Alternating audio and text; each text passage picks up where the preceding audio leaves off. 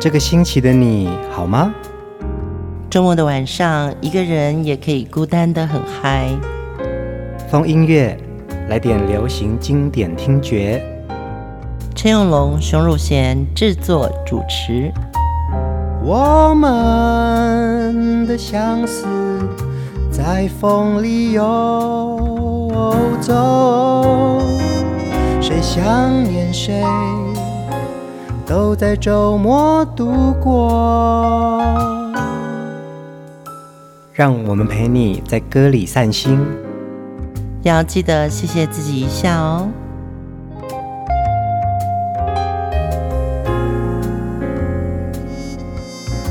欢迎收听风音乐，我是陈永龙。嗨，我是熊汝贤。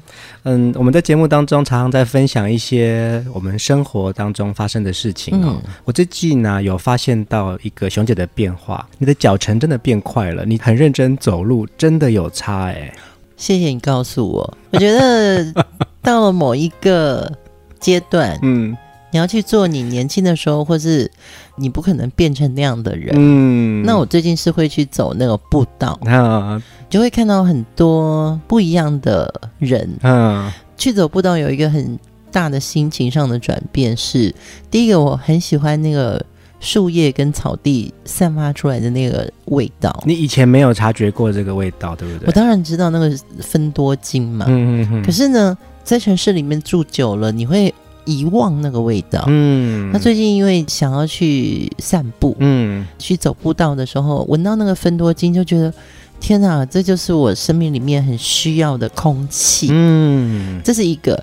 另外一个是走步道的时候，有很多跟你交错看到的陌生人，嗯，其实他们都会微笑。对呀、啊，我本来不太知道，因为我都是大概下午的时候，太阳比较小了，我再去走。嗯。呃，都会打招呼。嗯，我觉得这是一个非常好的一种生活的仪式感。嗯，放音乐的节目，我们是礼拜六、礼拜天晚上十点准时上线嘛。但其实它也可以是你很好的陪伴者啊。对对，你看你在移动的过程当中，现在有太多人很习惯戴上耳机听自己喜欢的东西，无论是 Podcast，无论是谈天的话题，甚至是音乐节目，嗯，你自己的专属歌单。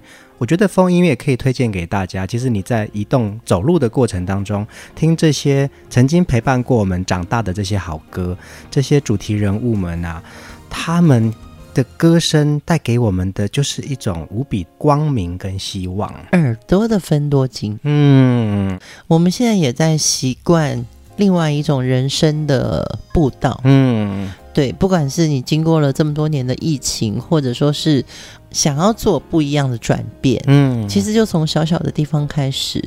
我们这周的音乐人物是郑怡哦，在上一集的节目，我们听到很多他在流行歌坛当中的好歌。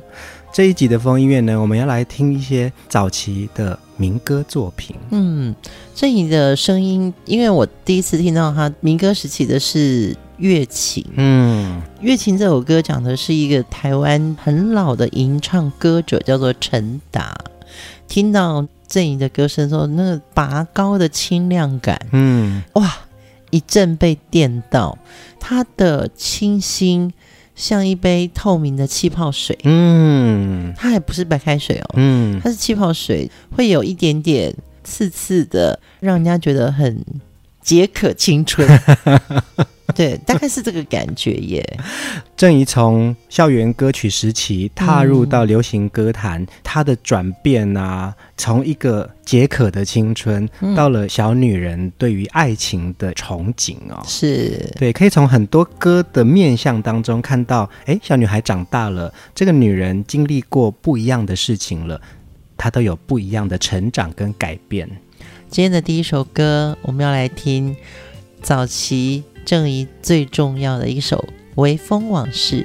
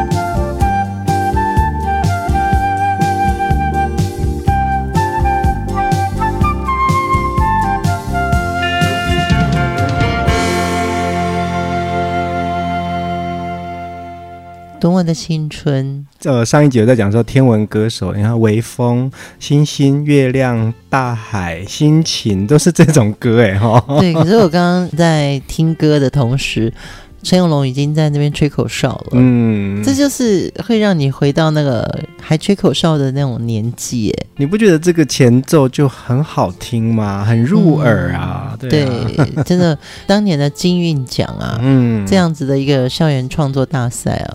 创造了很多人才。嗯，其实郑怡在当年参加的时候，他并没有得奖。哎，对对对，对。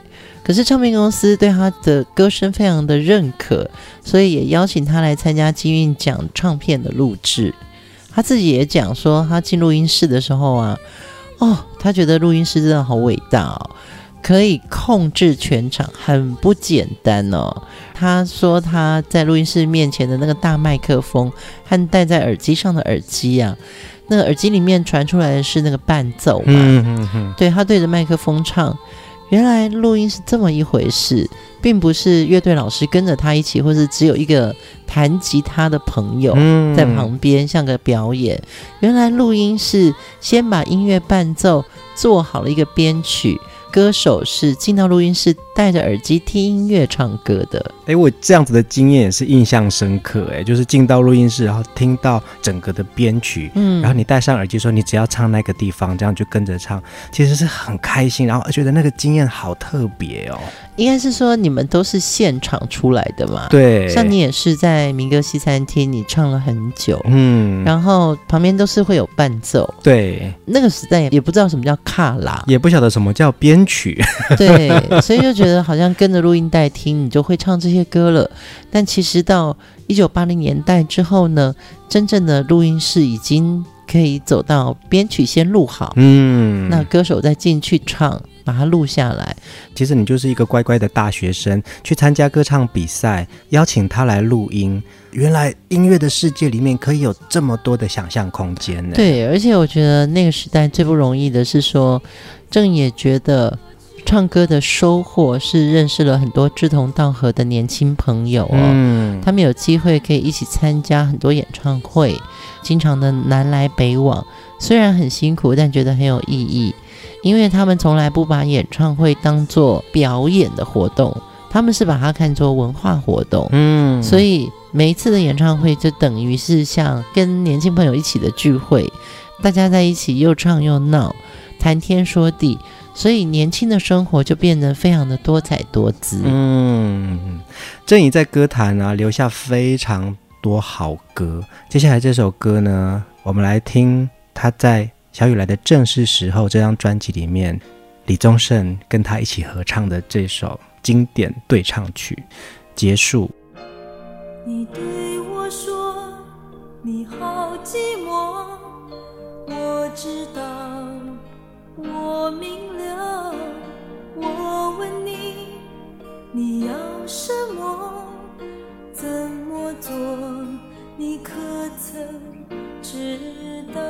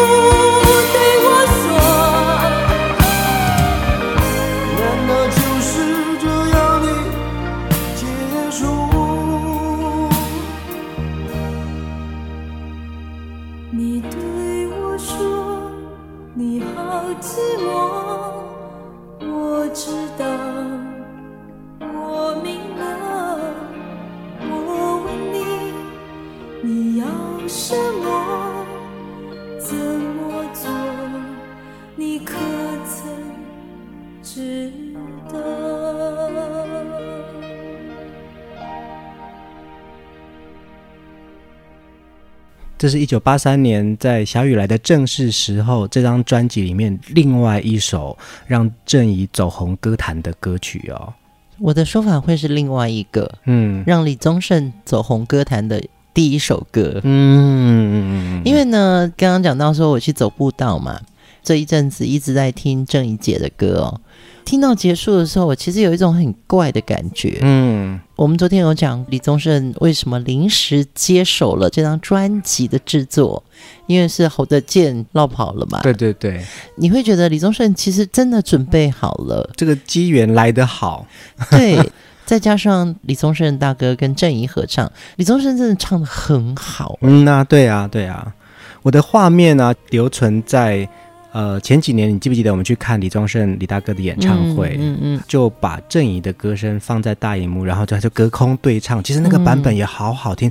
他现场唱这首歌啊，真的有一种很独特的魅力耶。刚刚讲的那感觉是说，李宗盛在当时那个年纪，二十啷当岁的一个少年郎哦，他在唱这个男女对唱，其实他那个时候已经颠覆了以前所谓情歌对唱的一个男主角的样子。嗯哼，他已经开始在跟你讲话了啊！对对，嗯，你对我说你好寂寞，对不对？每一个夜晚，每一次分手，总是没有泪水，没有尽头。从歌词来看，这个女生其实蛮烦人的。你到底要什么？你从不对我说，难道就是这样的结束哦？嗯、李宗盛大哥其实在唱结束这一首歌的时候，嗯，他已经完全想清楚了。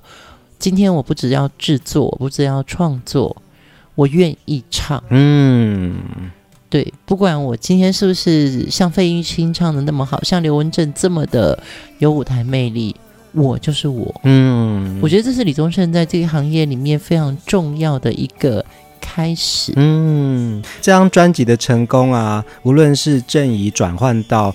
流行歌坛哦，像小雨来的正是时候的词曲创作者小虫，包含制作人李宗盛，他们都奠定了在流行歌坛很重要的基础。哎，对对对，真的，你现在回头听这首歌，郑怡的声音清亮之外，我们要听听看李宗盛当时在唱这首歌的时候，他已经有一个蓝图，嗯，他要做一个音乐人，所以他很敢唱。我觉得他也希望可以用他的歌声或者是他的创作来传递一种当代人的爱情观。我一直在回想，其实他在木吉他合唱团那一段校园歌曲时代，他根本不是一个主唱。嗯，对，他根本就不是啊。所以他在做这张专辑。我们上一集也有讲嘛，就他跟陈志远老师希望他来编曲的时候，讨论编曲呀。他说小雨这首歌间奏希望是四重奏，有气质一点。嗯，陈志远老师还问他说有什么样的气质？嗯，对，什么样的四重奏？这个都是李宗盛已经有很棒的准备，嗯，才能让郑怡的歌一炮而红。在一九八零年代初的郑怡啊，还是一位学生歌手。他在许多的金韵奖合集里面都只录了几首歌，但有一首歌让大家印象深刻，就是我们现在要听的这首《月情》。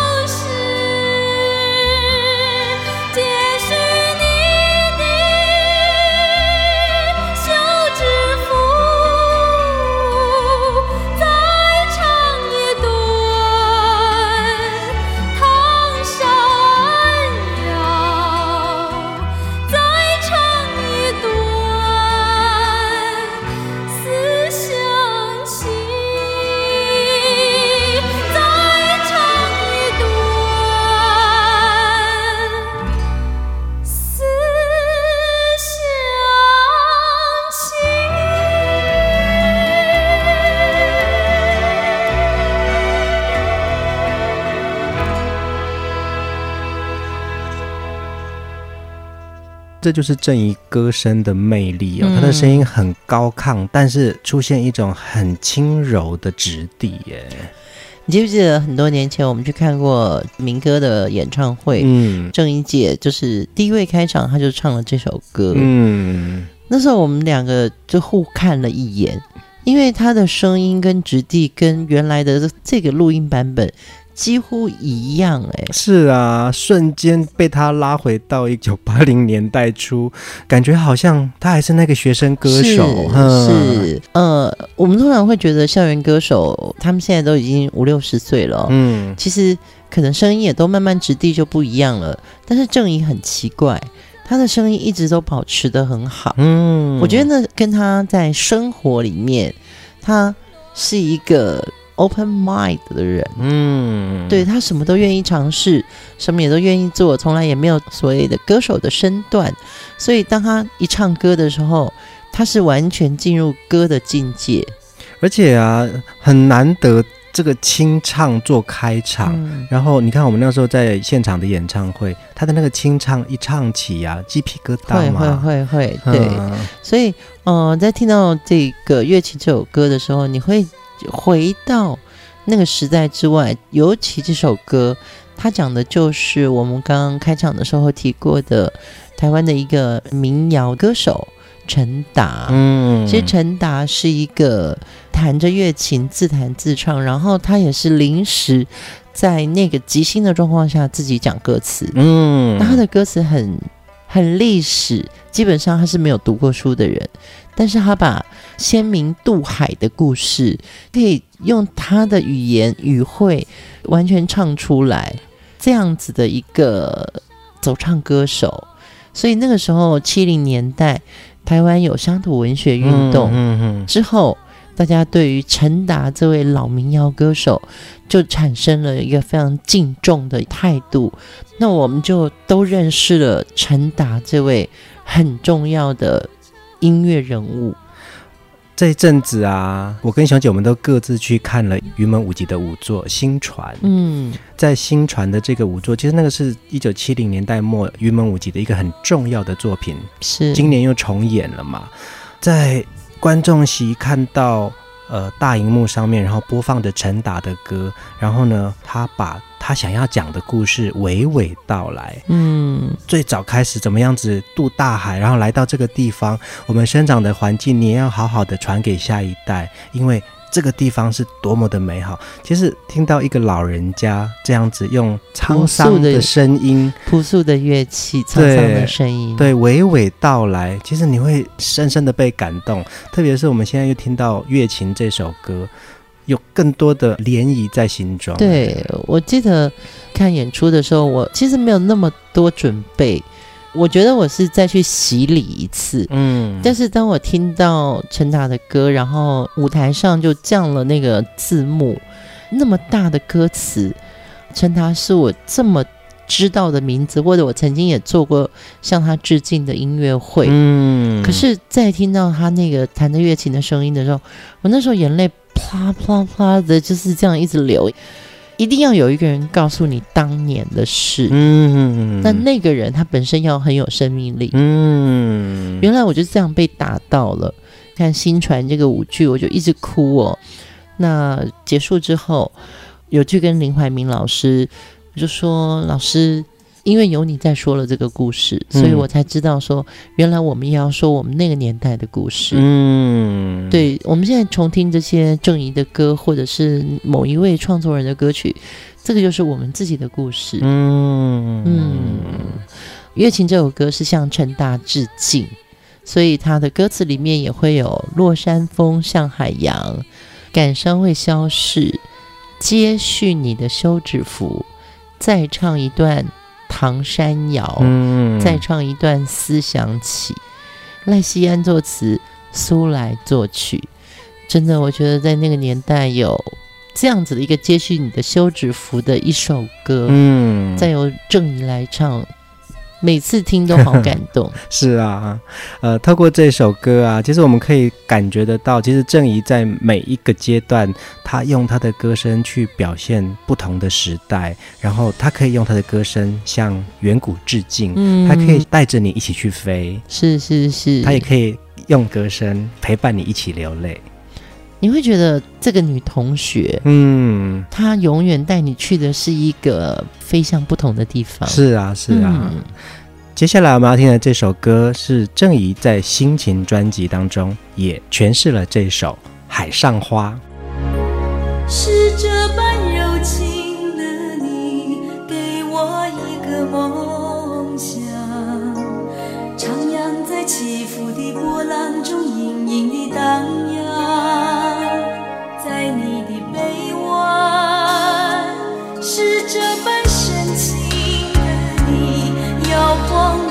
梦想缠绵像海里每一个无名的浪花，在你的身上。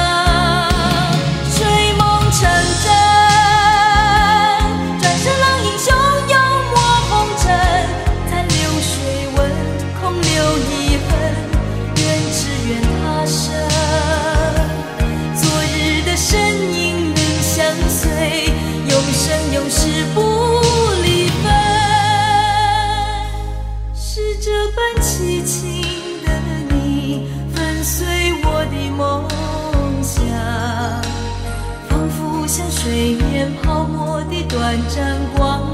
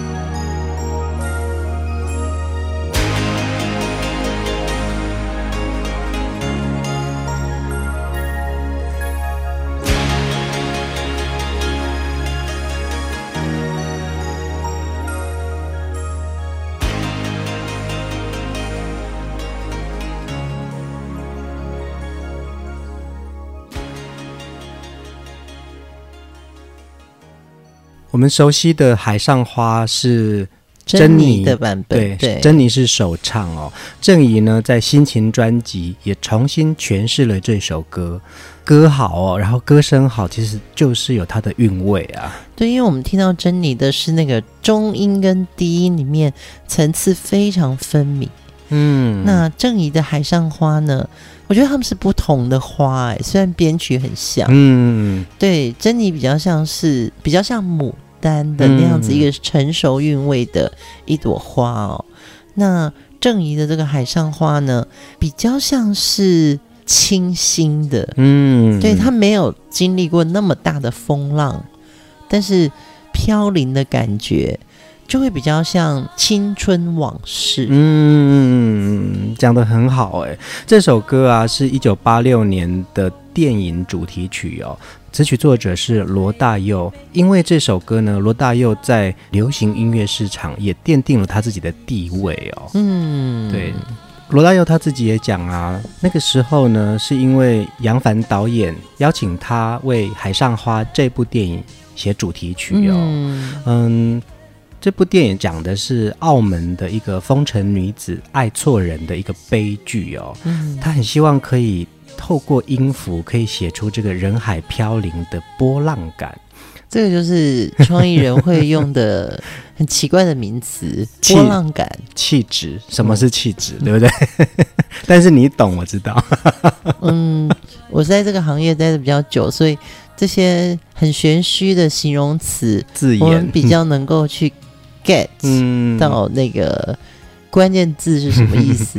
但你不觉得吗？听到那个前奏一阵一阵的这种音乐而来，它就是一种浪花嘛。是是是，所以写曲很重要。那导演跟词曲作者沟通说，我要的是讲这个风尘女子的故事的时候呢，她的生命史其实是惊涛骇浪的。嗯，对，他讲的那个波涛感，应该就是人生经历了很多故事。嗯。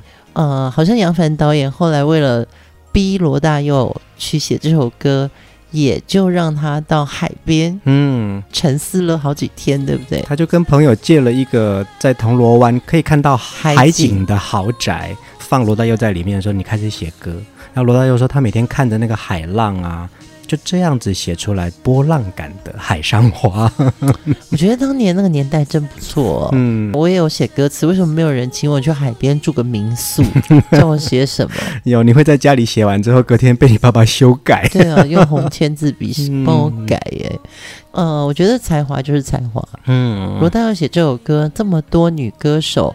翻唱这首《海上花》哦，是因为这首歌真的是道尽了女人心事。嗯，不管你是几岁，不管你是什么音色，也不管你是什么歌路，其实大家都想唱好歌。嗯，那罗大佑自己也讲说，他觉得当年他是以创作，然后有点狂放不羁的黑色形象出现，所以当他在写《海上花》这首歌的时候，他觉得是他生命中最商业的作品之一。是啊，是啊，嗯，郑怡其实也唱了很多不同款式的情歌哦。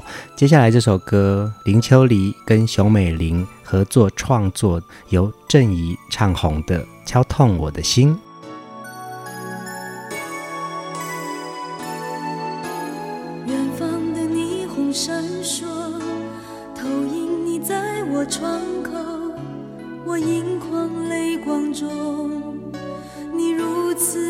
消瘦，轻声一叹，极端的落寞。无力靠在门后，强忍住心中颤抖，明知道你不会走，敲门声音催着我，要我选择，是否解开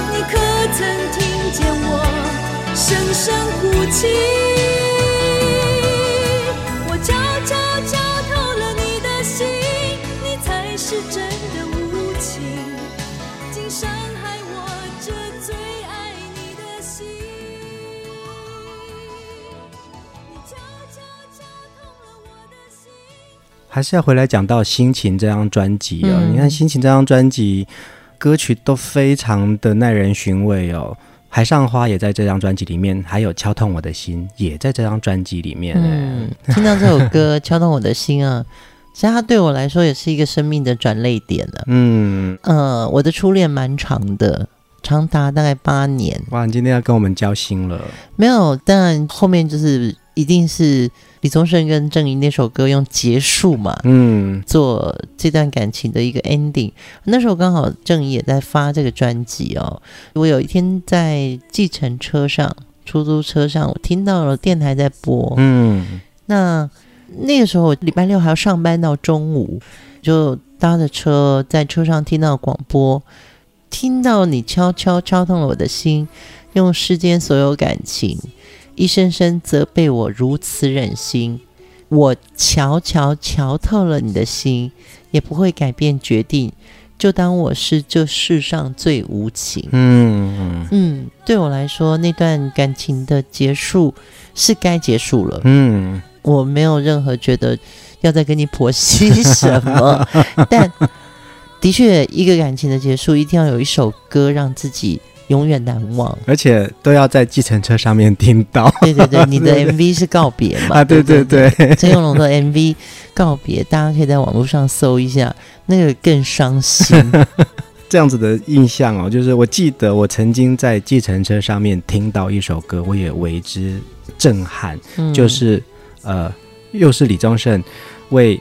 林忆莲写的《伤痕》哦，对，我还记得是一个大雨的夜晚，嗯，嗯，然后出租车上面的电台传来这首歌，哇，我觉得流行歌就是有这种独特的魅力，就是会在某个凝结的时空里面抓住你。是是是，嗯，敲动我的心这首歌啊，现在再从头回来听，不只是郑怡的演唱，然后秋丽老师的词，美玲老师的曲。我觉得他把敲敲敲痛跟瞧瞧瞧透，嗯，这两个对仗啊，我常常在林秋离走了以后，我发觉我每次无意间在听到秋离老师的作品的时候，我会真的很深刻的觉得他在文字的力道上，故事陈述，我觉得每个作词人都各有特色，对。可是我觉得文字的重量，秋离用的那个助动词跟他的起始句，都会让我觉得真的非常与众不同。嗯，对，秋离老师生前我们真的是很好的朋友，可是我从来好像没有深刻的去跟老师说，我真的被你的歌打到我心里面的很深的一个位置。这些歌我永远不会忘记。嗯嗯、呃，我们曾经在节目当中呢，制作了秋丽老师的情诗哦，嗯、把这些他曾经带给大家的好歌重新回味了一遍。那在秋丽老师离世之后呢，郑怡姐也在她的脸书上面写着，其实她认识的秋离是非常风趣的人哦，嗯、对，跟大家在一起都是说着笑着闹着，但是其实他的文笔非常的好。是，他说他记得他们那个时候因为心情专辑要去埃及拍 MV。回来之后呢，郑怡写了一堆，就是随手写的一些东西，在《民生报》里面连载，是，就是邱丽老师帮他润稿的，嗯嗯嗯，对，他觉得这个是一个很棒的心灵互动，然后其实他可以让他的文字在《民生报》被连载。他觉得这个是一个很难得的缘分，对，而且那个《民生报》登的专栏，郑怡是入埃及记，嗯，我想这个也是秋丽老师的创意，嗯，因为圣经里面有出埃及记，及 对。对，所以他们到埃及拍《心情的 MV》的这个专辑，他们就写了一个入埃及记的一个专栏哦，嗯，我觉得这个就是你在文学或者是你在生活或者你在哲学里面找到一种对应。它都能落在现实的人生里面，就是 no life no music。嗯，对，你会有这种心理隐隐知道的连结。嗯嗯，这两集的风音乐，我们好好认真的回听了郑怡的好歌哦。我相信还有很多郑怡的作品是大家。钟爱的，如果你们喜欢什么歌，嗯、你也可以分享给我们。如果我们在这两集还没播到的歌，也许我们也可以分享在留言区。留言区。而且我们今天要分享一个很重要的一张照片呢，就是郑怡自己有在脸书上发出来，她大学时候一张好清新的照片，我们会放在留言区，你一定要按赞，你可以不要按别的赞，你一定要按郑怡赞。今天的最后一首歌我们来听微光中的歌影。大家晚安。晚安。